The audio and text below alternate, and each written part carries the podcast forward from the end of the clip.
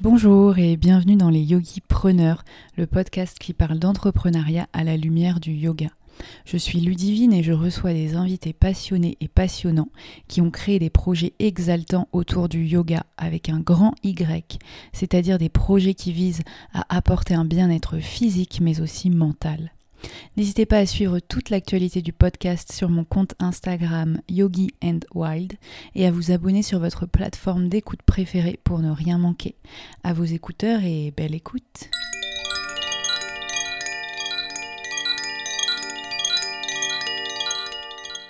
Bonjour à tous, je suis heureuse de vous retrouver aujourd'hui pour un épisode avec Anaïs, Anaïs de Punky Yoga School, qui a notamment un studio à Moliette dans les Landes et qui euh, organise des formations, donc des formations de professeurs de yoga de 200 heures, mais aussi des courtes formations. Euh, moi, j'ai eu l'occasion de la rencontrer pour euh, une formation courte, un 30 heures de pratique avancée. Euh, c'était vraiment un super moment, donc j'ai vraiment euh, profité de cette occasion pour enregistrer un épisode avec elle. Euh, ce que j'adore chez Anaïs, c'est qu'elle remet beaucoup de choses en question, elle te fait prendre conscience de plein de choses, te poser des questions sur, son, sur ton enseignement, sur ce que tu veux partager. Elle est très très forte en anatomie, donc ça doit être vraiment son côté ancienne avocate, mais voilà, elle fait vraiment des recherches très poussées dans ce qu'elle dans ce qu'elle raconte. Donc je vous laisse avec l'épisode qui est vraiment super intéressant, le côté vraiment euh, expérience professionnelle d'Anaïs, son parcours, mais les choses un petit peu plus concrètes sur comment elle a eu son studio à Moliette, comment elle a été amenée à créer des formations de professeurs. N'hésitez pas à vous inscrire à la newsletter du podcast, vous pouvez trouver euh, le lien euh, dans le descriptif. Euh, de l'épisode et comme ça vous recevez un email euh, dès qu'il y a des nouveaux épisodes ou dès qu'il y a des actualités euh, sur le podcast. Je vous souhaite une très très belle écoute. hello Anaïs. Hello Ludivine. Donc je suis hyper contente de te retrouver pour faire un podcast avec toi. Donc pour commencer, euh, est-ce que tu peux juste nous parler de, bah, de ce qui t'a amené à être professeur de yoga, ce que tu faisais avant? Donc je sais que tu faisais du droit et que tu as été avocate. Euh, donc juste à reconversion, ce qui t'a amené à être professeur de yoga. Alors en vérité, j'ai toujours voulu être professeur de yoga. C'est quelque chose qui m'a passionné depuis très très longtemps, euh, que j'aimais vraiment beaucoup. Et même avant de passer mon barreau pour devenir avocate, je disais toujours à tous mes potes que je voulais être prof de yoga parce que j'avais hyper envie de partager ça c'est pas euh, ma passion dans la vie, le yoga, mais c'était quelque chose que j'avais envie de partager, parce que c'était quelque chose que j'aimais beaucoup. Et j'avais envie de le montrer un peu aux gens. Et mon rêve, à la base, c'était de créer que des stages de yoga et de surf, parce que c'était deux choses que j'aimais vraiment beaucoup. Et j'avais envie que les gens découvrent quelque chose qui me plaisait. Je me suis dit, si ça me plaît à moi, peut-être que ça peut plaire à d'autres gens. Et c'était vraiment ça qui m'a donné envie de devenir euh, prof de yoga et d'enseigner le yoga initialement. Après, ça a changé, mais initialement, c'était vraiment ce que je voulais enseigner le yoga, couplé à de l'enseignement du surf, pour que les gens puissent juste passer du bon temps. Ça, c'était en quelle année? C'était en 2015. Ok. Donc, tu as un peu commencé, c'était les premières retraites de yoga et surf. Exactement, je fais partie des pionnières. oui, maintenant ça a changé. Oui, parce que j'avais déjà lu que tu disais que du coup maintenant ça t'embêtait un peu de faire ce genre de retraite parce que c'était, enfin il n'y en avait que ça maintenant des retraites de yoga et surf. Oui, parce qu'en fait, maintenant, c'est très à la mode, c'est très marketé. Mm. Donc, euh, en réalité, les gens qui organisent beaucoup de retraites de yoga et surf, ils n'ont pas nécessairement d'amour pour le surf ou quoi que ce mm. soit. Ils, ils, le font surtout pour, euh, bah, parce que ça marche. Donc, c'est ça m'a amené à calmer le jeu et à même euh, à ne plus en donner pendant un an parce que j'étais un peu, un peu gênée par ça. Et vu que c'est très marketé, ça apportait plus vraiment un public qui venait par intérêt, mhm. mais qui venait juste parce que c'était la mode. Mhm. Donc ça a changé le public et j'avoue que ça m'a un peu, un peu saoulé à un moment donné. Et puis en fait, maintenant, je suis revenue dessus parce que c'était vraiment ce que j'aimais. Donc euh, là, je, reviens dessus et je me dis, bon... Ah, c'est hyper complémentaire. Oui, puis c'est ce que j'aime partager. Donc euh, je me suis dit, bon, je vais tourner la chose pour que les gens reviennent mhm pour la découverte plutôt que euh, parce que c'est à la mode. Hmm.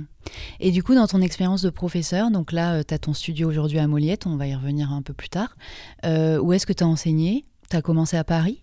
Non, pas du tout, j'ai commencé à Bordeaux. Ok. J'ai enseigné à Bordeaux et pas du tout dans des studios de yoga. Euh, parce que il y a quelques années en arrière à Bordeaux, il n'y avait pas vraiment de, il avait pas vraiment de, studio de yoga. Donc j'ai commencé à enseigner à Bordeaux dans des salles euh, qui étaient très différentes et j'ai aussi surtout donné beaucoup de cours en bénévolement, notamment euh, à l'UCPA pour les profs de surf parce que je passais beaucoup de temps à, l'UCPA l'été. Donc j'ai donné pas mal de cours bénévoles en fait avant de avant de vraiment me lancer dans l'aventure et plus les cours que je donnais à Bordeaux. T'es bordelaise? Non, pas du tout. Tu viens d'où? Je suis née dans Champagne-Ardenne et j'ai grandi en banlieue parisienne. Ok, t'avais déménagé à Bordeaux? Ouais, j'ai déménagé à Bordeaux pour finir mes études de droit et passer mon barreau. D'accord, donc là, tout ça, ces cours, c'est c'est en parallèle de tes études ou pas du tout? C'était après. En fait, j'ai fait une césure. euh, j'ai fait une césure avant de passer le barreau. Euh, à la fin de mes études de droit, j'ai fait une césure où j'ai dirigé un restaurant à Bordeaux. Et en parallèle, euh, je faisais ça. Ok. Parce que c'est vrai que moi, chaque fois quand je t'écoute, j'ai l'impression que tu as eu 15 000 vies, que tu as fait 15 milliards de choses. Ouais, j'ai fait beaucoup de choses parce que je reste pas très longtemps sur la même euh, Ouais. chose et aussi parce que j'aime bien. Enfin, je, je suis tendance à faire beaucoup beaucoup de choses Mm. en même temps. J'aime bien, euh, j'aime bien découvrir, j'aime bien essayer des trucs. Et Je me lasse pas, c'est pas ça, parce que souvent les gens pensent que je me lasse vite, mais en fait c'est pas juste que je me lasse, c'est juste que je vais découvrir autre chose et je vais me dire ok pourquoi pas. Mm. Puis aussi parce que j'ai pas eu le choix, j'ai pas eu le choix, j'ai dû enquiller plein de métiers différents euh, pour des raisons euh, financières en fait depuis euh, le jour où j'ai mis un pied à l'université. Donc du coup j'ai été obligée de faire plein de métiers, plein de trucs et Ok. c'était cool. Donc tu as fait la fac de droit à Bordeaux.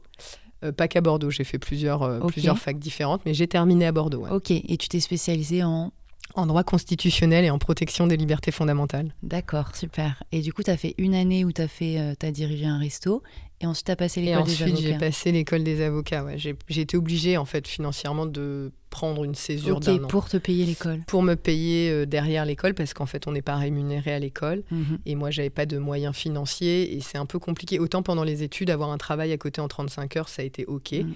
mais là c'était pas possible Oui, donc oui. il fallait une alternative donc j'ai pris un Oui, travail d'un an pour mettre de l'argent de côté Bah, Moi-même, je l'ai faite. euh, C'est vrai que c'est 1500 euros à peu près. Et en plus, ça sert à rien. Moi, j'avais détesté l'école des avocats. Je sais C'était pas pas toi. C'était la pire année de ma vie. Euh, et donc, du coup, après, tu as été avocate. Ouais j'ai prêté serment euh, à Bordeaux et euh, c'était c'était pas quelque chose que je voulais faire D'accord. J'ai jamais voulu être avocate. J'ai fait mes études de droit un peu par euh, hasard, mais j'ai beaucoup, beaucoup, beaucoup aimé mes, mes études. J'ai beaucoup aimé tout ce dans quoi je me suis spécialisée durant ces études-là. Mais j'avais pas vraiment de vision sur l'avenir. Je voulais faire de la recherche à tout prix. Et puis, c'était compliqué parce que financièrement, j'avais pas de support familial pour pouvoir euh, faire de la recherche en tra- toute tranquillité et rester à la fac jusqu'à 30 Ouais, piges. c'est long la thèse. Voilà. Et donc, euh, j'ai arrêté euh, la recherche. Euh, et, et de là, il, il y avait comme une espèce de pression de t'as fait tes études, donc il faut que tu fasses quelque chose avec ça. Et puis, ça faisait vraiment beaucoup, beaucoup plaisir à mes parents que je fasse quelque chose avec toutes ces études. euh, que je me suis dit, bon, bah voilà, mon père m'a dit, pourquoi tu ne deviendrais pas avocate Je savais que ça le faisait rêver. Euh, moi, je viens d'une famille très, très... euh, très très pauvre, donc personne n'avait fait de grandes études chez moi, donc tout le monde était assez content et je Mm. me suis dit bon bah why not quoi? Enfin et c'est vrai que c'était, je l'ai fait un peu pour faire plaisir, mais pas pour moi Mm. et c'était vraiment pas mon truc, mais vraiment vraiment pas. C'est marrant, je me retrouve un peu dans ton discours, parce que moi aussi, du coup, j'ai j'ai fait l'école des avocats et, et ça faisait tellement plaisir à mes parents, alors que moi, j'aimais pas. Mais j'ai l'impression qu'il y a plein de gens, en fait, qui font des choses comme ça. Ben, je pense qu'on a un peu envie Ouais. de faire plaisir à Mm. nos parents. Et que euh, avocat, ça fait toujours euh, incroyable pour les gens. Ça a son petit effet. Alors qu'au final, quand tu connais le métier, bon, Ça a son petit effet, clairement. pas, euh, ouais. Moi, je suis passée de avocate à reserveuse derrière Ouais. ça. Et effectivement, avocate, les gens, euh, les gens ployaient le genou devant moi. Genre, t'es genre, oh, maître, waouh, maître. Et après, ils disaient, tu fais quoi? J'étais serveuse. Clairement, ils- je voyais dans leur regard que le respect était- n'était plus le même. Oui, C'est assez drôle. Ouais, ouais, ouais. Bah, c'est vrai que moi, ma reconversion était compliquée d'avocate à prof de yoga. J'avais ce problème avec le regard de la société, le regard de mes parents, de me dire je passe de à prof de yoga. Ouais, c'est assez compliqué. Il y a une pression autour qui est assez impressionnante.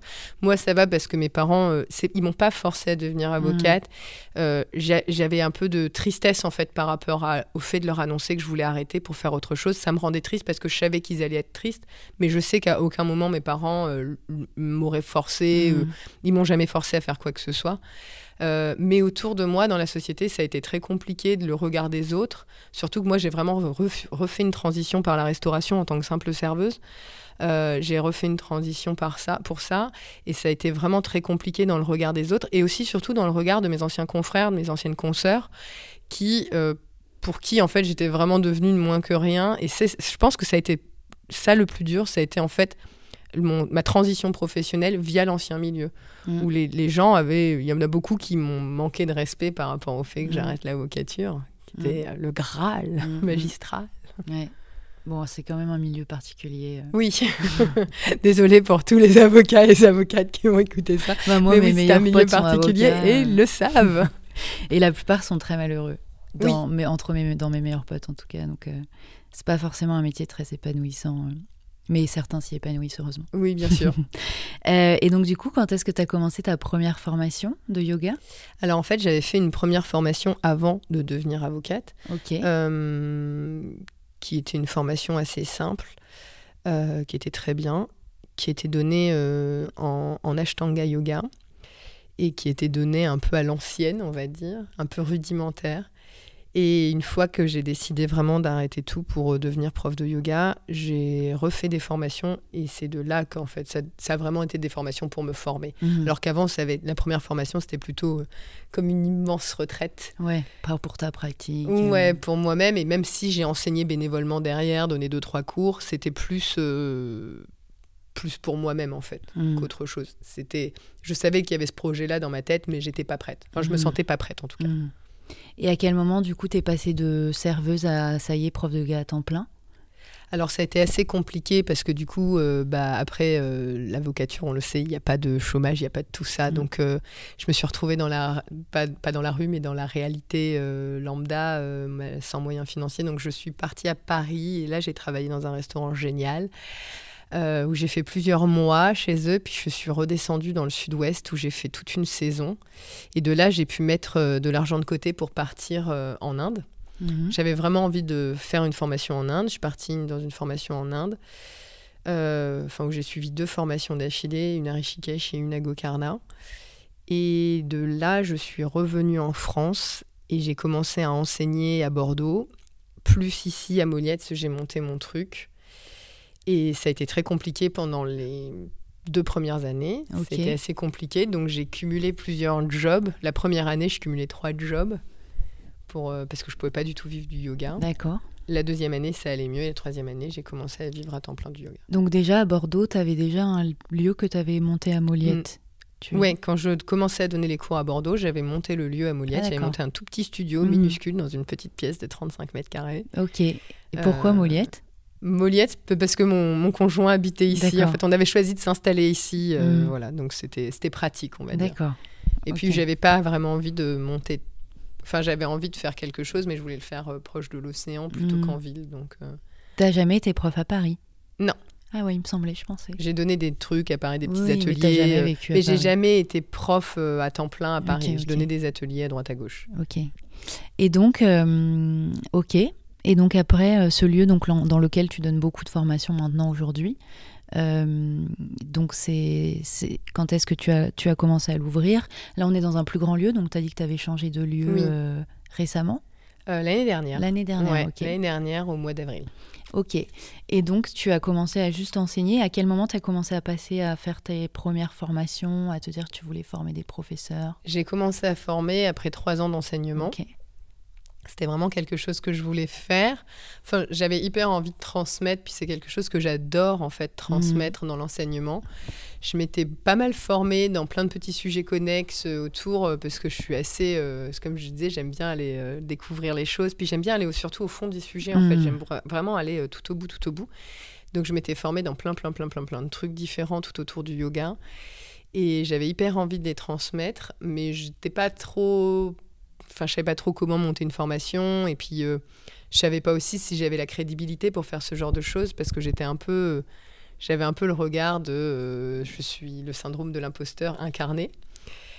Euh, et c'est une élève qui s'appelle Lucille, qui est incroyable et qui un jour m'a dit Mais moi, j'ai hyper envie de me former. Mais je pense que si je me forme, c'est avec toi que j'aimerais le faire, parce que j'ai vraiment envie que ce soit toi qui m'apprenne. Et donc là, j'ai commencé à créer tout un programme de formation pour elle initialement. Ok. Et, euh, et on s'est dit, why not pour d'autres aussi. Et c'était parti. J'ai commencé en enseignant ma première formation, 50 heures de yin yoga. D'accord. Ça a été la première chose que j'ai créée, un 50 heures de yin Ok. yoga. Et mais du coup, le yin yoga, tu l'as quand même découvert euh, euh, assez tard. Tu as quand même une pratique Ashtanga, Vinyasa. Ouais. Et après, tu t'es, as découvert le yin. J'ai découvert le yin quand je suis devenue enseignante. D'accord. J'avais, je faisais pas de yin avant. Euh, j'ai toujours fait de l'ashtanga et du bikram. Oui. Moi, j'avais fait 7 ans d'ashtanga, 7 ans de bikram. Euh, après, j'ai découvert tout ce qui était les vinyasa, tout ça. Le hatha yoga, que j'ai beaucoup pratiqué aussi. Et le yin, je l'ai découvert lors de ma toute première formation. euh, parce qu'il était proposé en surplus, on va dire, juste pour la pratique. J'avais détesté ça, Mhm. Du fond de mon être. J'avais trouvé ça mais Comme souvent. je. On horriblement pas au début, ennuyeux. après on adore. Voilà, j'avais vraiment pas aimé et j'ai redécouvert le yin dans un, dans un autre contexte avec un autre prof lors d'une autre formation. Et là, je me suis dit, en fait, c'est pas mal. Mm. Et j'ai décidé d'aller euh, au fond du yin. Mais vraiment, j'ai pris une dizaine de formations différentes. 10 formations, c'est énorme. En yin, ouais. J'ai vraiment exploité Ouais. vraiment le truc jusqu'au bout et, et ça m'a passionné de dingue. Mhm. Parce que maintenant, c'est hyper populaire le yin, mais avant, c'était pas. On n'en entendait pas tant parler que Non. ça. Euh, donc c'est bien. Toi, tu as commencé à, en- à former en yin quand c'était la vague où ça montait un peu ou c'était encore les gens, ils, en- ils connaissaient pas du tout le yin? Euh, C'était encore un petit peu compliqué. Il n'y avait pas encore Mm. beaucoup de gens qui connaissaient le yin. Puis il il y avait encore cette confusion entre le yin, le restauratif, le, Mhm. le nidra, où les gens pensaient que le yin yoga c'était juste s'asseoir et, Mhm. et se relâcher. quoi. Mhm. Donc c'était un petit peu compliqué au début, mais bon, euh, ça s'est bien passé. Puis maintenant, c'est vraiment une formation que j'adore donner. euh, genre, là, demain matin, ça commence, j'en donne une et, et j'adore donner cette formation. Mhm. Ça attire un public très, très spécial euh, parce que ça attire aussi beaucoup de gens qui n'ont rien à voir dans le- avec le yoga, qui sont pas des enseignants du yoga. Ça, ça attire beaucoup le personnel hospitalier. Donc euh, voilà, toute la thérapie manuelle. Et je trouve ça assez cool parce que ça permet euh, un croisement en fait des différentes connaissances. Mhm. Oui, oui, tu as l'air quand même d'avoir bien, bien poussé le sujet euh, du yin yoga. je pense que, ouais, je pense c'est vrai que ça doit être très, très quali. Et euh, du coup, euh, donc tu as fait ta première formation yin, et après, du coup, c'est parce qu'aujourd'hui, tu fais beaucoup, beaucoup de formations Ouais. différentes. Là, par exemple, nous, ensemble, on a fait une formation euh, vers l'infini et l'au-delà, 30 heures de posture avancée, mais tu donnes aussi 30 heures de mobilité. Ouais. T'es pas toute seule, t'es avec Hassan. Ouais, Sur- dans certaines formations. Certaines, pas Ouais, pas toutes. toutes. Par exemple, yin yoga, non? Yin yoga, non, je suis toute seule. Ok. Hassan, comment tu l'as rencontré? Je l'ai rencontré euh, en pratiquant à Paris, dans un studio où il travaillait. D'accord. Et, euh, et je l'avais bien apprécié, parce qu'il était très sympa, il avait une, une bonne vibe, et surtout, euh, il était très sérieux dans ce qu'il faisait. Mhm. Et je l'avais rencontré, je le trouvais vraiment très très sympa et très sérieux, vraiment. Et quand je me suis dit pourquoi pas peut-être monter un 200 heures, je me suis dit que jamais de ma vie je ferais ça toute seule, que c'était beaucoup trop. Euh, et j'avais envie de travailler avec quelqu'un, mais quelqu'un de très sérieux dans ce qu'il fait et Mm. dans ce qu'il dit. Et Hassan me semblait être le compromis parfait. Ok. Donc, euh, donc voilà, donc un jour je l'ai appelé en lui disant Est-ce que tu veux faire un 200 heures? Et puis bah, c'est parti comme Et ça. c'est parti. Ouais, c'est parti comme ça. Puis on s'est motivé pour faire plein de petits trucs qu'on pouvait pas faire rentrer dans le 200 heures en fait. Parce qu'on a notre 200 heures, il était déjà beaucoup trop intense parce qu'on avait déjà mis beaucoup trop de trucs et on se rendait compte que c'était beaucoup hein, pour les gens. euh, au début, on se disait que c'était juste par simple générosité, mais en fait, en réalité, les gens se noient quand on leur donne beaucoup trop d'informations ou ce genre de choses. Et euh, tout ce qu'on pouvait pas faire rentrer dans le 200 heures, on s'est dit, bah, c'est pas grave, on va le faire à côté dans d'autres choses. Et c'est là qu'on a commencé à créer d'autres mobilités, d'autres mobilités, d'autres formations connexes. Mhm. Mobilité, posture avancée, qu'est-ce qu'il y a d'autre? Euh, Il y a le handstand qui, donc, qui est donné Oui, que par Hassan, mais qu'on avait, qu'on avait proposé au début au studio. Euh, donc euh, Hassan maintenant il a développé de son côté euh, le handstand et on se retrouve euh, ouais, pour le 200 heures, le mobilité, le posture avancée et on avait donné l'année dernière à trois reprises yoga et mouvement aussi puisqu'Hassan a un grand passif de danseur et de, de mouvement. Mhm. Donc on avait donné euh, yoga et mouvement ensemble. On n'a pas réitéré cette année parce qu'on est- on s'est un peu laissé dépasser par euh, la mobilité, ce Ouais. genre de choses. Et puis on peut pas être sur tous les fronts non plus. Non, c'est clair. Et euh, ce qui est fou, c'est que alors, tu arrives à ramener énormément de monde à Moliette. c'est très sympa, hein, mais du coup, c'est loin Oui. pour certaines personnes. Euh, Est-ce que tes premières formations, tu as eu cette peur de te dire personne va s'inscrire euh, ou tu avais déjà une communauté d'élèves? Non, j'ai eu très peur. J'ai eu très très peur euh, parce que c'est vrai que Moliette, c'est assez isolé en soi. Euh, D'autant plus que les gens viennent souvent de grandes villes, donc ils sont obligés de venir en train ou quoi. Et nous, la première gare, elle est à 45 minutes, ce qui est quand même pas rien. Euh, on n'a pas de Uber, il n'y a pas tout ça. Et donc j'avais vraiment très très peur. Je me suis dit, les gens, ils viendront jamais, c'est beaucoup trop loin. Et au final, bah, je sais pas trop comment ils font, mais ils arrivent, quoi. Le bouche à oreille. Euh, ouais, et quand on veut, on peut euh, venir jusqu'à Moliette. Donc les gens arrivent jusqu'à Moliette. Euh, Ce qui est pratique, c'est que c'est comme une, c'est une station balnéaire, donc au niveau logement, il y a quand même de la disponibilité. Je fais toutes mes formations hors saison euh, pour que les logements soient à des prix très faibles. Et, et je pars en fait du principe que moi-même, je suis allée prendre des formations des fois dans des endroits qui n'étaient pas sexy. et j'y suis allée parce que je voulais faire cette formation. Mhm. Et, euh, et je me suis dit que moi, je voulais que les gens ils viennent dans mes formations parce qu'ils ont envie de faire ma formation. Et non pas parce que c'est euh, à Bali ou je sais pas où et que les gens se disent bah, en même temps, ça me fera des super vacances incroyables. Mm. Et c'était vraiment notre créneau avec Hassan. On voulait vraiment que les gens viennent parce qu'ils avaient envie de faire cette formation pour euh, qu'il y ait un véritable engagement aussi euh, des, des élèves dans leur apprentissage. Mhm. Bon, Donc, après, bon. Molière, c'est quand même sexy quand tu habites à Paris. euh, Oui, complètement. les landes, c'est quand même Complètement. sympa. Ouais, mais c'est compliqué pour arriver jusqu'ici. C'est quand Mm. même. euh, Mais bon, c'est pas si Ça compliqué que ça si on s'organise. En plus, tout le temps, c'est des groupes, donc Mm. les gens peuvent covoiturer. Ouais, oui. peuvent- Et maintenant, c'est vrai que ça marche euh, énormément, tes formations. Enfin, tout est full quasi tout le temps. euh, euh, et ça fait quelques années ou c'est assez récent Ouais, c'est en fait, ça s'est rempli euh, dès le début. Ok. Dès le début, ça s'est très très bien rempli. Et oui, de- dès le début, on a été, on a été full. Tout ce qu'on a fait avec Hassan, dès le début, on a été. euh, Et on comment t'expliques que dès le début ça a marché? Je sais vraiment pas du tout. J'explique rien parce qu'en plus, on n'a vraiment pas eu de démarche euh, entrepreneuriale sur le sujet. On, on a fait notre petit kiff dans notre côté. En Mhm. fait, c'était vraiment notre petit kiff à tous les deux de le faire et on l'a fait de notre côté. On l'a balancé en se disant on verra. On verra si les gens ont envie de nous faire confiance. On verra si les gens viendront.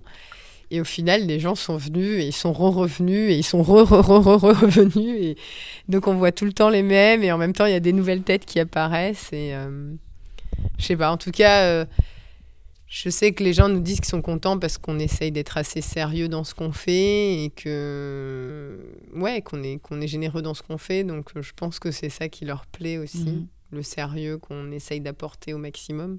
Tu communiques beaucoup que sur Insta tes formations ou tu as d'autres euh, leviers de communication? Non, j'ai aucun levier de communication, c'est vraiment pas mon truc. Ouais. Euh, j'ai créé un Instagram euh, professionnel parce que je me suis sentie obligée. Alors que clairement, si j'avais pu vivre sans, je l'aurais fait. Je me suis sentie obligée de le faire. Et en réalité, je pense qu'aujourd'hui, on peut s'en passer. J'ai plein de gens autour de moi qui sont profs de yoga et qui s'en passent. J'ai des gens qui travaillent même ici dans ce studio qui s'en passent complètement et qui ont des cours qui sont complets. Euh, je pense qu'on peut s'en passer, mais en même temps, je trouve que c'est un outil incroyable pour rencontrer des gens. Euh, j'ai rencontré des gens avec qui aujourd'hui j'ai travaillé ou je travaille encore, que j'ai rencontré via Instagram, comme euh, Bazineb, euh, Fassi, Jeanne Pouget, qui sont des gens que j'ai rencontrés via Instagram, Marie Lecuyer, euh, que j'ai rencontré via Instagram, et qui sont des gens qui sont venus fleurir mon enseignement. Et, euh, et du coup, je pense que c'est pas un, outil indispensable, mais que c'est un outil qui est cool. Un- du coup, tu as plutôt une relation saine avec la plateforme? Ouais, en fait, je, je, vais être très très honnête, je regarde que mon Instagram perso pour regarder les conneries de mes potes. Euh, mais le Instagram pro, je le regarde très peu. J'y vais pour publier, j'y vais pour euh, répondre aux messages, j'y vais pour échanger.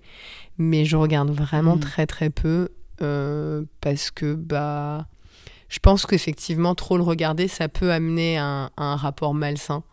Et comme moi, je le regarde très peu, ça va. Même si j'avoue que j'ai déjà subi quand même ce truc un peu malsain. Notamment euh, quand euh, moi j'essayais de tout donner euh, sur quelque chose, à m'arracher les cheveux pour essayer de produire le mieux du mieux. Et que bah, ça ne fonctionnait pas nécessairement très bien parce que je suis pas très connue. Et qu'à côté, je voyais des gens faire la même chose que moi, mais en bâclé, mais absolu. Et qui, parce qu'ils ont 40, 50 000 followers, tout de suite, c'était. J'avoue que ça, a été quelque chose qui m'a saoulé au début. Puis au final, maintenant, je me suis détachée de ça. Mmh. Et puis je me dis, bon, oui, c'est vrai que moi, je me suis toujours dit, pour avoir une relation saine, il faut arrêter de regarder les, la vie des autres et juste Mm. faire ton propre contenu en tant que professionnel et ne pas scroller euh, qui sert à rien. Tu te rends compte que tu perds 10 minutes, euh, sauf tes amis proches. si t'as Oui, un truc. voilà. Donc, du coup, toi, tu as un compte privé que pour toi oui, et un compte pro où vraiment c'est c'est le yoga. le yoga. C'est le yoga, d'autant plus que j'ai pas forcément envie que. J'ai pas envie de divulguer ma vie privée aussi. J'ai envie que ça reste quand même assez professionnel, même si j'adore parler de mes chats. Oui. Mais j'ai envie que ça reste quand même assez professionnel, assez axé là-dessus. Et puis, j'ai pas de stratégie, en fait, de communication euh, par rapport aux réseaux sociaux. Et je pense que c'est aussi quelque chose qui me sauve euh, dans cette relation saine. Mhm. c'est comme j'ai pas de stratégie, j'ai pas d'obligation. J'ai pas d'obligation, je m'oblige pas à poster, je poste parce que j'en ai envie. Je parle de choses qui me font envie aussi. Je m'oblige pas à parler d'un truc parce que c'est la tendance qui va. Je sais hein, qu'il y a des modes, des trucs comme ça. J'ai plein d'amis qui travaillent là-dedans et qui m'expliquent des choses. Et des fois, je me dis, il faudrait que je fasse comme, comme on me dit, mais en fait, j'en suis Mhm. incapable. Et je pense que ça aussi, c'est quelque chose qui me permet de maintenir une distance. Bah, apparemment, t'en as pas besoin pour remplir tes formations. Tu vois, t'as Non, une relation clairement. saine, t'as pas besoin d'avoir un marketing un peu abusé, Non. réfléchir à ta com. euh, donc comme quoi c'est pas nécessaire. Souvent quand on est prof de yoga, on se dit que c'est un peu nécessaire pour remplir ses cours. euh, comme quoi on peut s'en passer. Moi, je pense euh, vraiment que la- la- le meilleur moyen de, com- de communication aujourd'hui, et ça l'a toujours été, ça s'appelle le bouche à oreille. Mm. Et quand je donne des formations ou des retraites ou quoi que ce soit, je fais remplir un petit papier et très souvent, je marque comment nous avez-vous connus. Et à 90% du- des cas, c'est bouche à oreille. Mm. C'est toujours ça. Donc Mm. je pense que c'est vraiment encore le meilleur moyen de communication. Puis c'est le plus sûr en réalité. Ouais, c'est clair. C'est vrai. Et euh, moi, ce que j'adore chez toi, et ce que je pense que beaucoup de personnes adorent chez toi, c'est que tu, tu parles beaucoup des idées préconçues qu'on a dans le yoga. Tu revois plein de choses euh, sur euh, tout ce qu'on peut penser en yoga. Donc, tu es très forte en anatomie, par exemple. Enfin, je pense que tu es hyper calée, donc tu t'apprends vraiment plein de choses. Parce que c'est vrai que nous, en tant que prof de yoga, parfois, bah, il y a énormément de profs. hein, même moi, on n'est pas euh, non plus euh, hyper fort en anatomie. On répète souvent bah, ce que tu nous dis, on répète souvent ce qu'on entend. Le professeur qui nous dit ne dépassez pas le genou. euh. En guerrier 2, il faut pas que le genou dépasse la cheville. Et toi, tu t'es hyper poussé, tu as fait beaucoup de recherches. Ton côté très droit euh, fait que du coup, t'es... Enfin, ce que tu nous disais tout à l'heure, euh, que qu'il faut toujours, toi, quand tu étais avocate, tu avais besoin d'un fondement. Quand, t'as apporté enfin, quand tu parlais d'une. euh, Quand tu avançais un argument, il fallait le fondement. Donc maintenant, en yoga, quand on te dit en guerrier 2, il faut pas dépasser le genou, quand, quand il faut pas que le genou dépasse la cheville, tu vas chercher pourquoi. Et ça, c'est hyper intéressant. Et je pense que tu es vraiment une des seules que je connais, moi, qui fait ça, qui va vraiment chercher. Enfin, du coup, c'est trop bien. Ben, en réalité, j'avoue que j'ai pas toujours été comme ça au début, Bien dans le sens où euh, j'ai beaucoup été euh, dans, le, dans la relation de maître à élève. Donc j'ai beaucoup écouté ce que les gens me disaient, un peu comme la parole euh, du livre saint, quoi. Enfin, et. Je l'ai fait hein, pendant longtemps, déjà, déjà en tant qu'élève, en fait, en tant que pratiquante, je l'ai fait. C'était un domaine dans lequel j'étais pas du tout calée. Et en fait, plusieurs fois, je me suis rendu compte qu'il y avait des choses qui collaient pas avec d'autres choses. Et ça, ça m'a direct mis la puce à l'oreille où je me suis dit, non, mais en fait, si ça se trouve, depuis, depuis le début, tout ce qu'on me dit, c'est faux. et ça m'a donné envie de vraiment de chercher à fond euh, sur tout ce qui touche au yoga. Ouais, donc du coup, tu es hyper poussé, euh, tu peux vraiment... euh, Enfin, du coup, tu remets en, en cause plein d'idées préconçues qu'on a en argumentant, en disant pourquoi, etc. Donc ça, c'est hyper intéressant. Ben, je- J'essaye en tout cas au maximum, ouais. Oui, non, mais du coup, c'est vraiment intéressant parce que c'est vrai qu'on a tendance à être des perroquets, à beaucoup dire des choses sans savoir pourquoi. Et toi, du coup, tu essayes vraiment d'aller plus loin. Bah, souvent, tu en parles sur Instagram, tu fais des posts et tu remets pas mal de choses en question, tu essayes de faire bouger un petit peu. Euh, donc, c'est ça, enfin, c'est trop bien. Et puis j'essaye surtout de faire déculpabiliser. Mhm. Déculpabiliser parce que moi j'ai vécu aussi ce truc de culpabilité déjà en tant qu'élève. De culpabiliser parce que je pratiquais pas assez, parce Mhm. que j'étais pas assez engagée dans ceci, dans cela. Et qui est complètement fou parce qu'en réalité, beaucoup de gens vont au yoga comme, comme un loisir en fait et à quel moment on se retrouve à culpabiliser alors qu'à la base on y allait pour se faire du bien. Mm. Et moi c'est ce que j'ai vraiment vécu en tout cas avec le yoga. Je me suis mise à culpabiliser de pas être assez ceci, de pas être assez de cela, de pas pratiquer suffisamment. Et après en tant que prof, j'ai culpabilisé fois 3000 de me dire je j'ai pas assez de connaissances, euh, je suis pas assez comme ceci. Je culpabilisais aussi toujours par rapport à ma pratique en me disant je pratique pas assez, je suis pas assez forte. Et je sais qu'il y a beaucoup beaucoup de gens qui vivent cette culpabilité et je trouve ça complètement dingue en fait qu'on se retrouve dans un système ultra culpabilisant autour du yoga, alors que clairement pour les élèves il y en a beaucoup qui viennent là pour se faire du bien, pour se faire plaisir, qu'on a déjà assez performant dans, dans le reste de la vie qui est justement un jeu de performance constant qu'on nous demande, de, de productivité et de performance. Et en tant que prof, je pense qu'il faut aussi un peu se lâcher la grappe parce que je sais pas s'il y a un espèce de complexe ou quoi, mais j'ai l'impression que tout le monde veut être plus que prof de yoga, en fait. Qu'il y a cette espèce de chose où on voudrait être plus, alors que prof de yoga, c'est déjà très bien. C'est peut-être qu'un prof de loisir, mais c'est quand même génial de donner du loisir aux gens et du bonheur, en fait. Je trouve ça génial. Ouais, puis c'est, enfin, c'est génial le, yoga, donc euh, oui. t'es content d'enseigner le yoga. Bah oui. C'est vrai que aujourd'hui la société nous pousse toujours à faire plus, à vouloir euh, se dire que tu peux te spécialiser, il faut que tu fasses toujours plus. Euh, c'est vrai que c'est toujours très culpabilisant. Et, euh, et donc, ce qui t'a amené, toi, à te remettre en question, c'est que tu as fait beaucoup, beaucoup de formations, beaucoup de choses qui, au final, tu t'es dit que ça te correspondait pas ou c'était pas forcément. Euh, en fait, je me suis vite retrouvée, pour tout ce qui était côté anatomique et compagnie, je me suis vite retrouvée face à des discours de gens dont c'était le métier, donc des thérapeutes manuels et des médecins aussi, et qui m'apportait un discours qui était complètement contraire. Et, euh, et je me disais, c'est quand même bizarre qu'il y ait deux, deux, salles, deux ambiances. Et ça m'a donné envie de me former vraiment à l'anatomie très très fort. Euh, et aussi comprendre la physiologie, parce que j'entendais beaucoup de choses dans le yoga, notamment sur les pranayamas, ce genre de choses où on me sortait tout le temps des trucs euh, que moi j'écoutais. Hein, et ça m'a vraiment donné envie d'aller chercher, de déconstruire, et en fait de savoir, de démêler un peu le vrai du faux donc, euh, je me suis énormément formée à plein de trucs et je continue. Hein. je suis toujours en formation, euh, je me forme tout le temps. Euh, j'ai la joie de pouvoir faire des formations à distance et je trouve ça génial. Ce qui s'est développé grâce au Covid Ouais, grâce au Covid de dingue et c'est génial. Mm. Je m'en prends vraiment plein. Mm. C'est me dans des, dans des journées pas possibles, mais beaucoup en anglais, du coup, tu vas vachement chercher ailleurs qu'en France. Ouais, ouais, c'est un peu malheureusement, je trouve, parce que du coup, bah, ça ferme la porte à pas mal de gens. Mais oui, je fais beaucoup de formations qui sont, qui sont données, euh, qui sont données outre, outre-Atlantique. Mm. Donc des formations en anglais. Euh, j'ai appris à parler anglais très tard, moi, mais, euh, mais en tout cas, je suis bien contente de l'avoir fait. Bah oui, tu as l'air de vachement bien parler anglais. tu t'es, c'est à faire à force avec les voyages, tout ça. Tu... Ouais, mais j'ai pris des cours aussi. Hein, pris des cours, ouais, ouais, euh, mais très tard. Parce que moi, j'avais travaillé par exemple l'anatomie euh, du l'anatomie en anglais. C'est très compliqué en anglais. Donc toi, tu arrives quand même à du coup à le hop en français. Ouais, ça a été mon, mon premier problème au début parce que je me suis formée en anatomie au départ, essentiellement en anglais, avec des formations à distance. Euh, et quand j'ai commencé à vouloir monter mon 50 heures ou quoi que ce soit, j'étais un peu embêtée parce que c'était assez difficile pour moi. Euh, et après, je me suis formée en français, à l'anatomie aussi. Et j'ai été un peu perdue entre les deux. J'ai été ouais, même beaucoup perdue.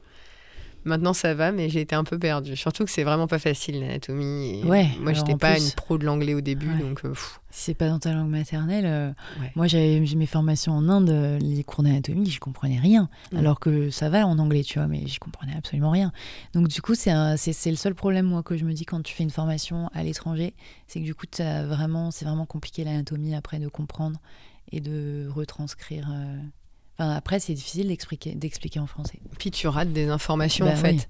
tu rates ou tu les comprends mal. Moi, je me souviens de certaines formations que j'ai prises, euh, même pas que en anatomie, mais il y a plein de formations que j'ai prises dans, autour du yoga qui, te vont traiter des sujets très plus scientifiques avec un langage du coup plus scientifique ou plus académique. Mmh et euh, où, je suis là et je mets pause et je remets en arrière et je remets pause. Et donc d'une simple vidéo qui est censée euh, durer deux heures, je passe une journée dessus euh, en me disant mais je suis pas vraiment pas sûre de ce qu'il a raconté mmh. là. Il y a pas mal de gens qui se rendent pas compte de leur langage qui peut être très très universitaire. Ça, c'est le gros problème avec les langages très universitaires où, du coup, bah ouais, moi, je partais de loin et au début, c'était. Hmm. Tu proposes des formations en ligne aussi? Oui. Notamment, euh, alors tu fais de la philo, de l'histoire du droit, euh, l'histoire du droit, la fille. Désolée, c'est le lapsus. l'histoire du yoga, tu fais pranayama. euh, Ouais. C'est c'est ouf, hein, t'as t'as dû vraiment. euh, J'ai des grandes journées, Oui, c'est des longues journées. c'est ce que tu disais, tu travailles beaucoup, beaucoup. Ouais, je travaille vraiment beaucoup, beaucoup parce que j'aime bien, j'ai- j'aime bien aller loin dans le sujet et j'aime bien aussi proposer beaucoup de choses parce que je vois mes élèves qui sont un peu saoulés euh, de ne pas avoir suffisamment de choses à disposition, donc j'aime bien pouvoir leur proposer. Euh, L'histoire et la philo, c'était vraiment parce que c'est un sujet qui m'a passionné de dingue. Et puis, euh, c'était génial parce que je pouvais le faire avec Zineb, Zineb et Jeanne qui sont vraiment... vraiment euh, génial sur le sujet, génial dans la vie en général, mais génial sur le sujet aussi. Donc c'était chouette de pouvoir faire ça, même si j'avoue que ça m'a à moitié dégoûté de la philo à la fin parce que j'en pouvais plus. Je mangeais de la philo matin, midi, soir. Donc ça a été assez intense. Et ouais, je fais un 30 heures de pranayama qui pour le coup est vraiment mon, mon bébé, Ok, mon vrai bébé. c'est ton bébé. T'as séquençage aussi? Ouais, séquençage et anatomie. Euh, c'est les seuls trois que j'ai pour le moment. Non, j'en ai un, un autre qui, que je viens de retirer parce que je suis en train de le retourner sur, euh, en yin yoga, sur un sujet spécifique en yin yoga. Mais voilà, Ok. déjà pas mal. Et avec dans toutes les formations que tu as faites, s'il y en a une euh, dont tu peux nous parler. Moi, par exemple, cet après-midi, tu as dit que tu avais fait un DU yoga et santé. Non, j'ai pas fait le DU yoga Ah. et santé, j'ai parlé de Florence qui Ah, donne le DU. Non, non, non. Non, j'a- j'aimerais beaucoup. Ah. J'aimerais beaucoup. Non, non, non, j'ai pas fait le Ah DU. oui. J'ai- pris des cours avec euh, Florence qui travaille dans le DU. Ok. Et est-ce que dans les formations que tu as fait, euh, il y en a une en particulier dont tu as envie de nous parler euh? Une formation qui a vraiment beaucoup, beaucoup, beaucoup changé ma vision des choses, ça a été Bernie Clark. Mhm. Euh, Bernie Clark, c'est vraiment quelqu'un déjà d'extraordinaire en lui-même et sa formation est d'une très, très, très, très grande qualité. D'une très grande qualité. C'est quelqu'un aussi qui vérifie tout ce qu'il dit. Rien n'est laissé au hasard. Euh, c'est quelqu'un aussi que j'aime beaucoup parce qu'il se remet en question et je pense que c'est ça le plus important dans la formation, c'est de continuer de se former pour remettre en question ce qu'on dit parce que ce qui est vrai un jour J ne l'est peut-être plus le lendemain notamment avec la science du mouvement qui évolue de façon permanente. Mm. Euh, donc euh, vraiment, le 50 heures de yin yoga de Bernie Clark, même si on veut pas enseigner le yin yoga, je pense que c'est un must-have. C'est en anglais, du coup. C'est en anglais, ouais. Mais c'est vraiment une superbe formation. Formation en français. Euh, J'essaye de réfléchir. Oui, au si- final, il y en a pas tant J'en ai fait euh. très très peu. Je réfléchis. Après, il y en a des formations que j'ai pas prises personnellement, mais que je sais que c'est des formations qui sont vraiment géniales, Euh, comme euh, comme les formations de Caroline Yang en fait, qui sont des Carole Armouette. Voilà, c'est son nom sur Instagram, qui sont des formations de très très grande Mm. qualité et que je, que je recommande à tout le monde, alors qu'on est sur le même créneau. Et ben moi, c'est la formation de yin que j'ai suivie. Ah, superbe. Mm. C'est une super formation. J'enseigne pas le yin, mais j'avais, ça m'intéressait et j'avais suivi sa formation. Ouais, c'est une super prof, super. euh, j'ai jamais été formée par elle, mais je sais ce qu'elle fait. Mm. C'est des formations que je, je recommande tout le temps. Ouais, ouais. Sur Paris, quoi, si on oui, veut faire c'est à sur Paris. Paris. euh, moi, je dis tout le temps aux gens, voilà, c'est très bien. Mm, c'est vrai. Euh, et donc, du coup, pour revenir à ce lieu euh, que, tu, que tu as créé, ton studio à Moliette, euh, est-ce que ça, est, que ça a été compliqué pour toi euh, tu t'es toujours dit que tu voulais ouvrir un studio Tu voulais pas être genre prof itinérante comme on fait beaucoup euh, Nous, par exemple, on est prof à Paris, on va juste donner des cours dans des studios et puis voilà. Alors, c'est compliqué d'être prof itinérant euh, dans le fond des Landes. À Bordeaux Ouais, mais genre au début je le faisais. Au début, genre, je donc je donnais des cours ici à Moliette et en même temps je donnais des cours à Bordeaux et en même temps je donnais des cours à Biarritz. Et je faisais les, les allers-retours. c'était c'était sympa. C'était intenable. C'était intenable. Euh, j'avais vraiment envie d'avoir mon lieu parce que j'avais envie de partager avec des gens qui avaient aussi envie de pratiquer à mes côtés. Euh, ça a été très compliqué parce que j'avais pas les moyens financiers de monter un lieu, clairement pas. Et comme euh, j'avais pas de soutien financier de nulle part, euh, les banques voulaient pas me prêter d'argent alors que je demandais pas grand chose. Je demandais vraiment pas grand chose. C'était une toute petite entrée en matière. Bon, ça peut paraître une somme exorbitante pour beaucoup de gens, mais je demandais 4000 euros pour monter mon lieu, ce qui n'est pas grand-chose pour une création d'entreprise. Et aucune banque n'a voulu me suivre dans mon projet parce que j'avais pas de soutien financier derrière. Et j'ai la chance euh, de m'être bien renseignée Et il existe des organismes en fait euh, qui, qui sont autres que le système bancaire, qui prêtent de l'argent, même aux gens qui n'ont pas d'argent, pour, euh, pour pousser la fibre entrepreneuriale en fait, notamment chez les jeunes beaucoup. Donc j'ai, je suis passée par un système qui s'appelle l'ADI, donc c'est L apostrophe A-D-I-E, qui est un super système qui clairement, euh, effectivement, se paye sur euh, le, le- le prêt qui est accordé. Mais pour moi, ça a été, ça m'a sauvé. Parce que sinon, j'aurais jamais pu monter le lieu. Mhm. Et j'ai emprunté ces 4000 euros que j'ai remboursé plus tard. Et ça m'a permis d'acheter et de, de payer ma caution, en fait, pour pouvoir louer le lieu, avoir l'argent pour payer la caution, payer le premier mois. Et puis acheter euh, six tapis, euh, six plaires de blocs. Mhm. Et puis c'était parti, quoi. Donc là, tu es en location, c'est pas ton. T'as pas acheté? Non, je suis en Tu location. loues le studio Ouais, euh, je loue. et t'en avais besoin pour acheter le matériel nécessaire. Ouais.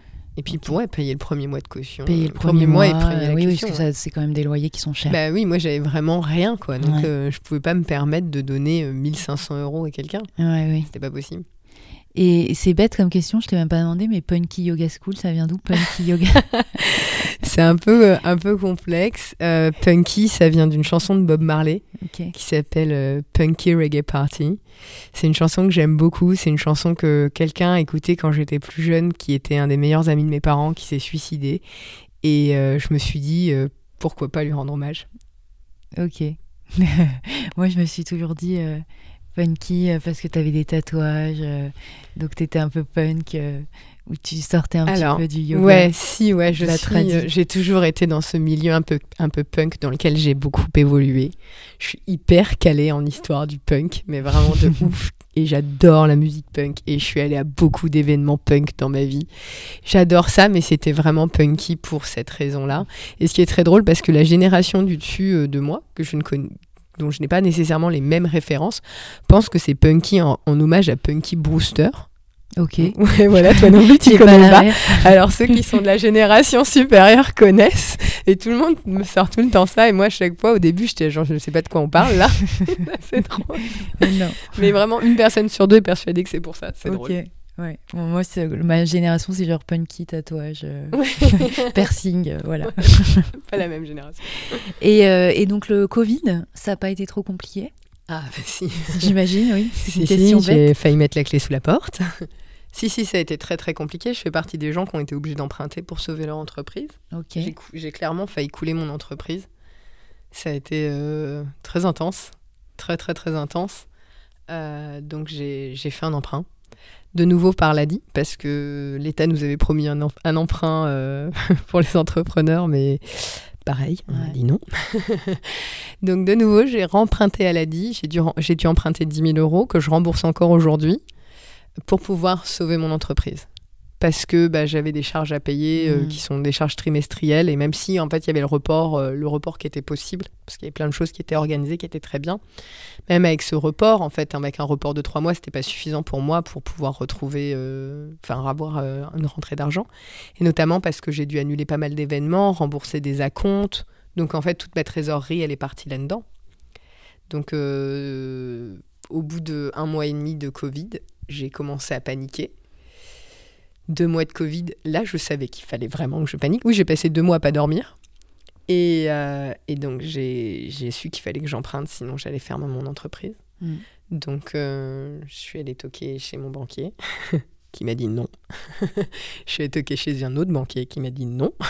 et j'ai rappelé l'ADI, qui m'a dit oui qui m'avait soutenu la première fois et qui m'a soutenu la deuxième fois. Et je crois qu'ils sont plutôt contents de m'avoir soutenu finalement. Mm.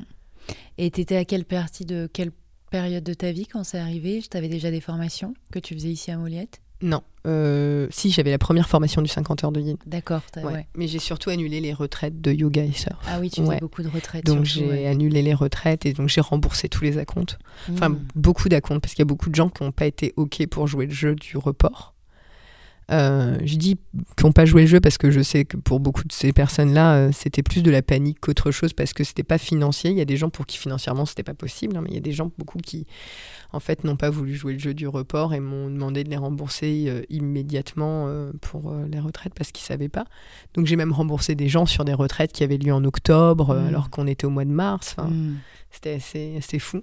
Mm. Donc ouais, une fois que la trésorerie était finie, Ouais. là j'avais plus de solution. Et donc, euh, tout a repris. Alors après, euh, euh, une fois qu'on est sorti du Covid, en septembre, je sais plus quelle année, moi, ça me paraît. On a l'impression d'avoir eu un 2020. temps, euh, Ouais. un temps qui n'a rien vécu, donc on se perd dans les années.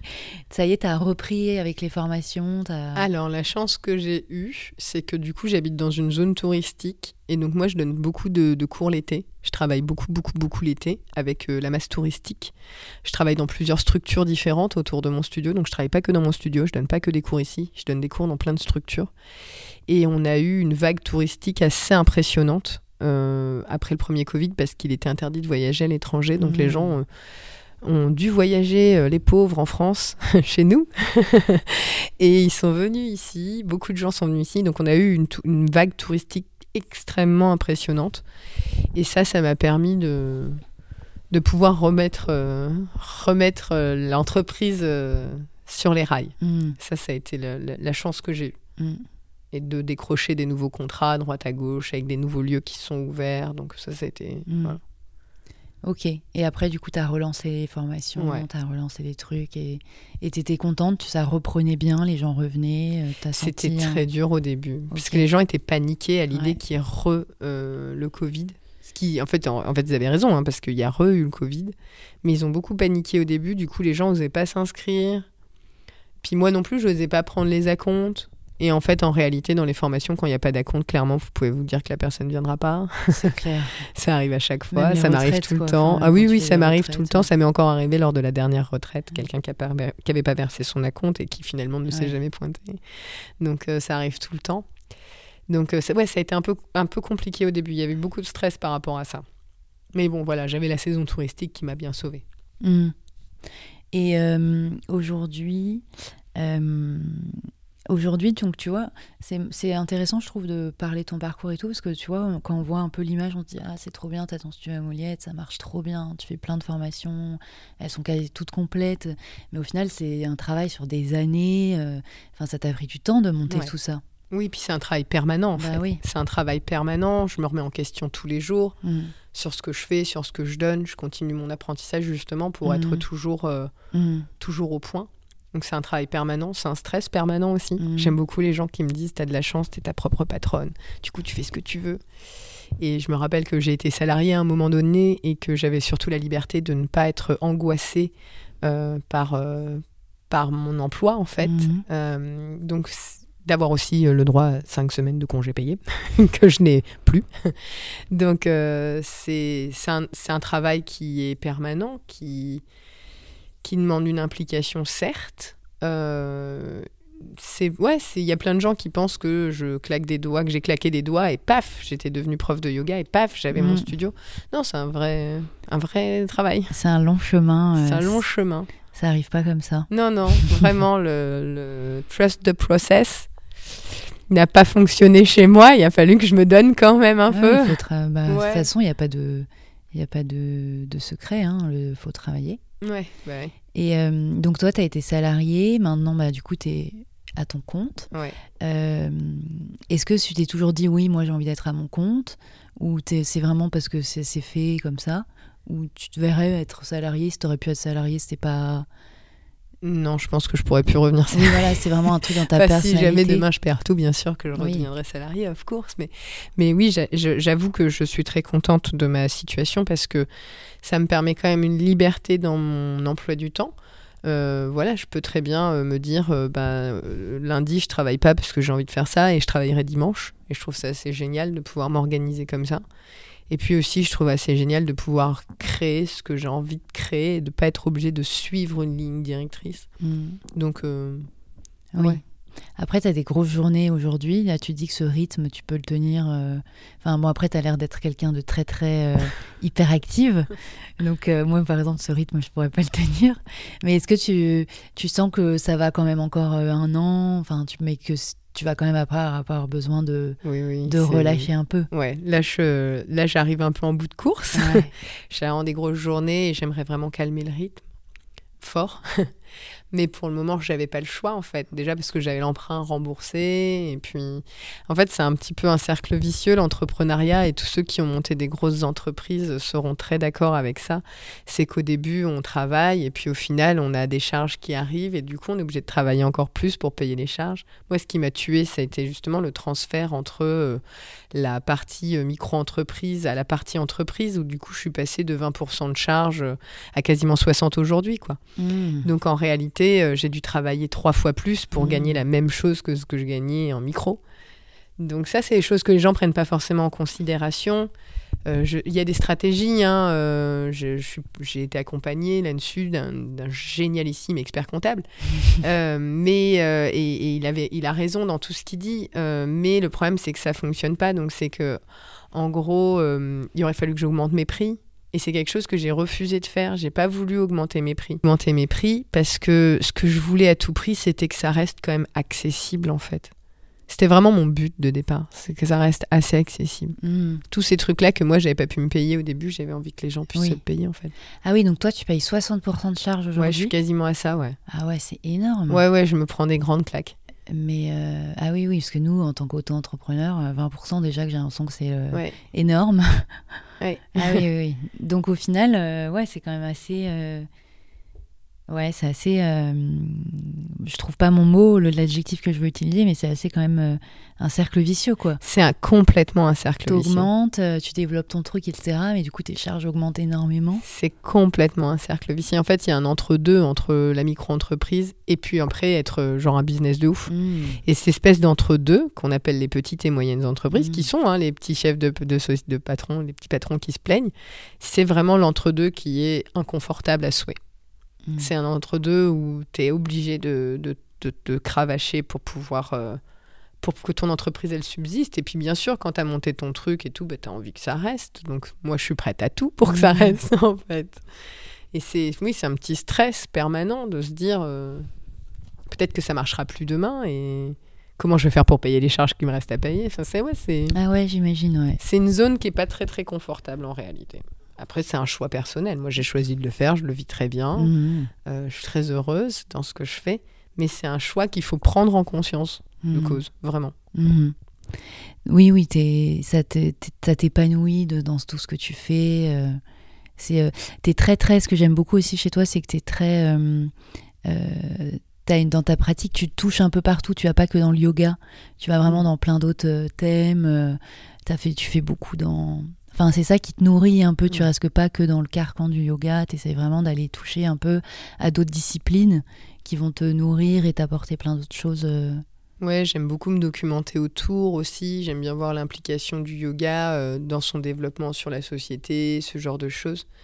Donc, c'est des choses qu'on avait vues ensemble dans la Mhm. formation. J'aime C'était très j'aime intéressant. bien euh, justement voir euh, euh, l'impact de la société de consommation sur, euh, sur le développement du yoga Mhm. ou la féminisation du yoga. C'est des sujets que j'aime bien parce que j'aime beaucoup les sujets de société. mhm. C'est quelque chose qui m'a toujours fasciné. Je suis quelqu'un d'assez. euh, d'assez. Alors, pas militant, clairement pas, mais je suis quelqu'un d'assez euh, positionné, on va dire. J'aime bien euh, prendre position sur les sujets de société et je m'y intéresse énormément. Et du coup, je trouve ça génial de pouvoir les rapporter aussi au, domaine dans lequel j'évolue. Mhm.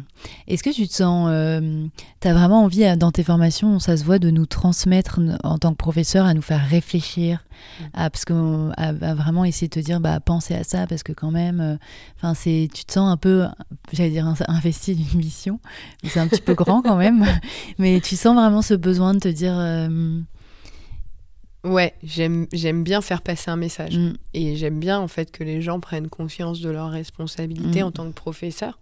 Je trouve ça important parce que parce qu'aujourd'hui on le sait dans le domaine du yoga et pas que, il y a eu quand même pas mal de dérives. Et puis euh, il y a aussi euh, tout, euh, tous les profs de yoga qui vont vendre euh, du rêve, du faux rêve aux gens. Et, et j'aime- j'aimerais bien que ce soit quelque chose qui s'arrête parce que je trouve que le yoga c'est quelque chose de merveilleux vraiment. La pratique du yoga, en tout cas la pratique ne serait-ce que posturale, c'est un milieu qui est merveilleux, qui peut apporter énormément, et toute la documentation scientifique aujourd'hui euh, supporte ça. Et tant qu'on sera, on réfléchira pas à l'implication de ce que l'on fait, mm, eh bien, euh, ça continuera de fermer des portes qui pourtant euh, pourraient être vraiment ouvertes par tout le monde, parce que le yoga, pour moi, c'est fait pour tout le monde, genre vraiment tout le monde, tout le monde, tout le monde, tout le monde. Tout le monde peut faire du yoga. Et, euh, et y trouver un petit moment de bien-être, de joie, de bonheur. euh. Donc euh, je trouve ça bête que les portes restent fermées, pas à cause de nous en fait, à cause Mhm. de, de nous en tant que professeurs qui fermons des portes. Mhm. Oui, c'est vrai que maintenant, ce marketing de la prof blanche, très mince, très souple, très belle, euh, qui peut fermer les portes à plein plein de gens, Mm. euh, comme tu racontais dans la formation, euh, parce que les gens s'identifient pas et ils ont peur de pas être à leur place. Oui, complètement. Et déjà qu'il y a les tarifs qui sont souvent rédhibitoires pour une grande partie de la population. Donc au niveau de l'inclusion, c'est un peu compliqué. Et puis il y a l'image que ça renvoie. Et c'est vrai qu'il y a beaucoup de gens qui viennent et qui te disent, euh, enfin, pas qui viennent au studio, mais que tu vas rencontrer, qui te disent non, mais moi je fais pas de yoga parce que je suis pas souple, parce que je suis pas ceci, parce que je suis pas spirituel, parce que. Il y a toujours une excuse. Et moi, je leur dis, je vois pas du tout de quoi on est en train de parler par rapport à moi. En tout cas, je, moi non plus, j'étais pas souple, je suis pas spirituelle, en tout cas euh, pas dans le domaine du yoga. C'est pas quelque chose que je partage. Euh, et c'est assez, ouais, c'est. Je pense qu'on peut renvoyer une autre image et aussi sur la validité. Euh, moi, j'enseigne à plein de gens qui euh, vont avoir euh, des problèmes de santé assez graves ou quoi que ce soit. Je n'enseigne pas de yoga thérapeutique, pas du tout. J'enseigne du yoga tout court. Et j'ai une population qui est extrêmement diverse et variée. Et je pense que c'est important de montrer que ouais, c'est pour tout le monde, vraiment n'importe qui peut faire du yoga. Mm. Oui, toi, c'est vrai que tu dois, as un panel d'élèves hyper différents. De là à des formations où tu enseignes à des gens euh, qui font du yoga depuis hyper longtemps, euh, qui sont euh, très à l'aise dans la pratique posturale avancée, entre guillemets. Et tu as un public, comme tu disais, à Moliette, où vraiment tu as des gens beaucoup plus âgés. Donc, du coup, ça doit être hyper intéressant de vraiment euh, se rendre compte de toutes ces différences. C'est un peu ce qui m'a fait changer la donne justement sur l'enseignement, c'est que quand euh, j'ai commencé à me développer dans les structures autour à Moliette, donc à travailler dans des structures un peu à droite à gauche, c'est je suis pas euh, en fait je suis payée en tant que prof de yoga et, et les gens ils viennent parce que c'est compris dans le prix de leur séjour. Donc euh, ils sont pas obligés, mais il y a plein de gens qui viennent parce qu'ils se disent why not? Donc il y a des gens qui n'ont jamais fait de yoga ou il y a des gens qui font déjà du yoga mais dans un certain cadre, qui vont faire que tel type de pratique. euh. Donc j'ai un peu monsieur, madame, tout le monde, de toutes les générations, de toutes les conditions. Et, et en fait, au tout début que je vais commencer à enseigner dans ces structures-là, ces structures-là, j'ai vu que j'étais pas euh, prête parce que je savais pas m'adapter. Mm. Et c'est là que je me suis dit, il faut que je me remette en question sur mon enseignement. Et aujourd'hui, euh, je peux avoir vraiment, ouais, je peux donner des formations posture avancée et apprendre aux gens à descendre en drop back euh, depuis, euh, depuis Tadasana, euh, comme je peux me retrouver dans un cours avec des gens qui peuvent pas mettre les genoux à terre parce qu'ils ont que des prothèses de genoux, comme je peux donner du yoga sur chaise. Enfin, Mm. Je Oui. ça cool. C'est vrai qu'en tant que prof, parfois, on est souvent confronté à l'élève qui te dit bah moi je peux pas poser, faire ça, faire ça, et dès quand on est décontenancé, on sait pas trop quoi dire parce qu'on bah on sait pas. Mm. Oui. Donc, oui. euh, La première fois que quelqu'un m'a dit je peux pas mettre les genoux à terre, j'étais genre comment on va faire? Cette patte? Non, tu peux pas? Ouais, c'est vrai que ouais, du coup c'est vrai que c'est t'as tellement de, enfin tous les corps sont différents, donc c'est Ouais. vrai que ça reste quand même euh, ouais. Euh, écoute, euh, on va, on, va, on va bientôt finir. Pour finir, je voulais juste te demander euh, euh, si tu avais des projets particuliers pour 2023, des choses qui te tiennent à cœur, que, dans lesquelles tu vas avancer. Ouais, bientôt quitter l'univers du yoga. C'est vrai J'aimerais, euh, oui, j'ai- j'aimerais terminer en 2023 ou 2024. Ok. J'aimerais, j'aimerais changer. Parce que, les choses bougent pas trop dans le yoga et que, voilà, bon. Je pense que je suis un petit peu, un décontenancée par le fait que ça évolue pas plus que ça. Euh, sur 2023, on continue nos formations. Avec euh, Hassan, on va créer un- une formation qui sera euh, beaucoup plus longue, donc de type 300 heures, mais je pense qu'on l'appellera pas comme ça, avec différents modules. on a envie de proposer une expérience un peu plus, plus longue sur la durée et un peu plus complète encore. Et je pense qu'une fois qu'on aura réussi à faire ça, on, lui et moi, on considérera que c'est bon, on a donné notre maximum. Euh, et ouais, j'aimerais bien, euh, j'aimerais bien euh, ouvrir un petit, un petit truc avec ma mère. euh, voilà. Trop bien. Faire un truc ailleurs, différent. C'est fou ça. Alors, euh, du coup, il faut se précipiter sur euh, l'année 2023 si on veut se former avec non, toi. Non, parce que ça se trouve, 2024 sera aussi une année de formation parce que rien n'est fait pour le moment dans mes projets professionnels connexes. Euh, je ne sais pas non plus si ça va aboutir, même si je donne tout pour que ça aboutisse. Je ne sais pas non plus si ça aboutira. Donc, tant que j'aurai pas cette, ce, cet échappatoire sûr, je resterai et mmh. je continuerai de partager parce qu'au final, j'adore aussi partager en mmh. formation. Mm. Euh, j'adore, euh, j'adore donner des formations, j'adore mes élèves. Euh, il y en a plein, je, je, les aime trop. Il y en a plein qui sont devenus mes amis. C'est quand même génial. Mm. c'est quand même un truc génial de mm. pouvoir former des gens. C'est génial. C'est ce qui fait que tu as eu mille vies, c'est que tu pars vachement dans plein d'autres trucs différents. Oui. Alors quand tu as ouvert le truc avec tu dirais bah, j'ai été prof de yoga, j'ai formé des professeurs. Oui. Oui, les gens regardent souvent un peu genre en mode vas-y, mytho là. Oui, grave. Mais c'est fou ça alors. Et du coup, euh, donc, quel est ton rapport euh, avec le, le succès, entre gros guillemets? Parce que là, on peut dire que tu es dans un, un, mouvement de ta vie où ça marche vachement bien, tu pourrais faire encore plein de formations de professeurs de 200 heures et tu aurais plein d'élèves. Et toi, t'as pas du tout ce truc euh, non, j'ai jamais fait ça pour euh, déjà être connu. C'est un truc qui m'angoisse du fond de mon être. J'ai pas envie que les gens me connaissent, premièrement. Et je, je suis pas hyper à l'aise avec le fait que les gens soient genre euh, ouais c'est génial ou je sais pas. pas. C'est pas mon but dans la vie, hmm. euh, le succès. Ouais. Vraiment pas, pas du tout, du tout mon but. Donc ouais, je sais que ça marche bien. Je sais que c'est dans une vague qui marche bien, mais mais je pense que j'ai toujours voulu être raccord par rapport à ce que j'aime. C'est quelque chose que je me suis juré dans la vie, vraiment. Je vois beaucoup de gens dans la vie qui, autour de moi, n'ont pas le choix et, euh, vont subir un travail. Mes parents, ça a été le cas, ils ont subi toute leur vie leur travail. Ils n'avaient pas le choix. Et je me suis dit, j'ai la chance, j'ai la chance aujourd'hui, moi, d'avoir le choix. Et c'est un luxe de dingue.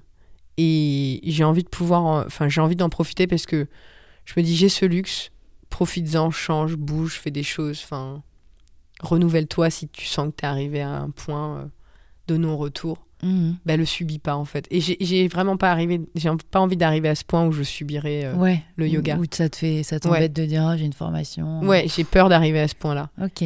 Donc j'ai pas envie d'y arriver. Puis oui, j'ai envie d'explorer plein d'autres choses. Ouais, c'est intéressant. Euh, trop bien. Est-ce que tu, pour finir, est-ce que tu as une lecture récente liée au yoga ou non que tu as envie de nous partager euh, euh, je sais que avais, je sais que j'avais vu que tu avais fait ton projet avec la prison. Oui, c'était génial. Si envie d'en parler. Ouais, j'ai, bah oui, j'ai hyper envie d'en parler. C'est une formation qui est vraiment géniale. premièrement, j'ai un énorme respect pour ce qu'ils ont créé, que ce soit euh, les fondateurs comme ceux qui reprennent le projet en France, qui sont vraiment, vraiment des personnes très bien et qui sont très impliquées. Ce qu'ils ont créé en France, euh, donc euh, ça reprend en fait hein, sur ce que les fondateurs ont fait, qui d'ailleurs interviennent dans la formation. c'est quelque chose de très complet et je pense que tout, j'aimerais conseiller à tous les profs de yoga de passer par cette formation, même s'ils n'ont pas l'intention d'enseigner en prison je trouve que c'est important de prendre conscience de ce qui nous entoure, du monde dans lequel on vit, parce que ça traite clairement de ça, cette formation, le monde dans lequel on vit. Qu'est-ce que c'est concrètement? C'est euh, enseigner le yoga en prison? Alors le but c'est d'enseigner le yoga en prison. Moi j'enseignerai pas le yoga en prison parce que j'habite euh, dans un endroit où les premières prisons sont assez loin et il faut être quand même régulier pour que ce soit intéressant pour eux aussi. C'est pas une expérience pour soi, c'est aussi une expérience pour eux. Donc euh, j'ai pas envie de proposer quelque chose de génial à, des gens et puis en fait de m'évanouir dans la, nature. Donc je peux pas le faire, même si j'aurais adoré le faire. Mais en tout cas cette, euh, cette formation elle a changé ma vision de plein de choses. On y traite beaucoup de tout ce qui est syndrome post-traumatique. On y traite aussi de, du, lien, euh, entre la pauvreté et, le syndrome post-traumatique et la prison et la récidive et ce genre de choses. En fait on traite de sujets de société qu'on a tendance à à remettre euh, derrière, à cacher aussi, parce qu'on est toujours dans cette... Euh, et c'était quelque chose que j'avais beaucoup étudié quand j'étais étudiante en droit, donc c'était cool de faire cette formation pour moi par rapport à ça. Parce qu'on est dans cette société où on considère encore aujourd'hui que si tu as fait quelque chose qui rentre pas dans le cadre de la loi, eh bien tu dois être puni et tu dois souffrir. Euh, et ça, c'est quelque chose qui a vraiment besoin de changer parce qu'on s'en sortira jamais si on continue de penser comme ça. Si on continue de penser que les gens qui font quelque chose de mal, bah, c'est juste parce que euh, c'est des mauvaises personnes et qu'on prend pas le contexte et qu'on s'intéresse jamais, jamais, jamais, jamais aux contextes sociaux, aux contextes euh, familiaux, aux contextes psychologiques. Et, et c'est quelque chose que j'ai vraiment, que j'ai vraiment essayé de ramener aussi dans le yoga. Euh, depuis le début des formations sur justement les gens qui jouent sur les émotions, ce genre de choses. On ne sait jamais ce que les gens vivent, on ne sait jamais ce qu'ils ont enduré dans la vie. Et je trouve que c'est vraiment génial de prendre cette formation pour remettre ça dans le, dans le cours de yoga, mais de base en fait. Et c'est une formation vraiment incroyable. C'est une formation qui est accessible financièrement aussi. Ils n'ont pas mis un prix qui est aberrant. Et, euh, et j'espère qu'elle va se développer beaucoup. Et si quelqu'un veut chercher, il faut taper quoi sur euh, Prison Yoga Project. Ok. Euh, voilà. C'est ça, ça se fait dans quel lieu? Alors en fait, c'est une, une formation pour le moment qui n'est pas encore fixe Ok. par manque de lieu. C'est encore un peu compliqué, mais, mais on va œuvrer pour que ça devienne plus accessible Ok. en France. Ouais, on va vraiment œuvrer pour ça. Et j'invite vraiment les gens à découvrir ce, ce travail. J'ai communiqué dessus sur Instagram et je continuerai de communiquer euh, Mhm. les événements, ce genre de choses. Parce que c'est vraiment une superbe formation. Ok. Bon, bah parfait de, pour finir euh, sur ça. Très bien. Merci beaucoup Anaïs. Je t'en prie. À bientôt. À bientôt.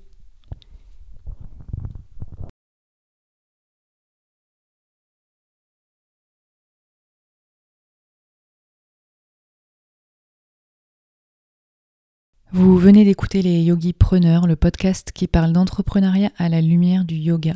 Je vous remercie chaleureusement d'avoir écouté cet épisode. N'hésitez pas à me laisser une note sur Apple Podcast pour soutenir mon travail. Je vous dis à très vite pour le prochain épisode des Yogi Preneurs. Portez-vous bien.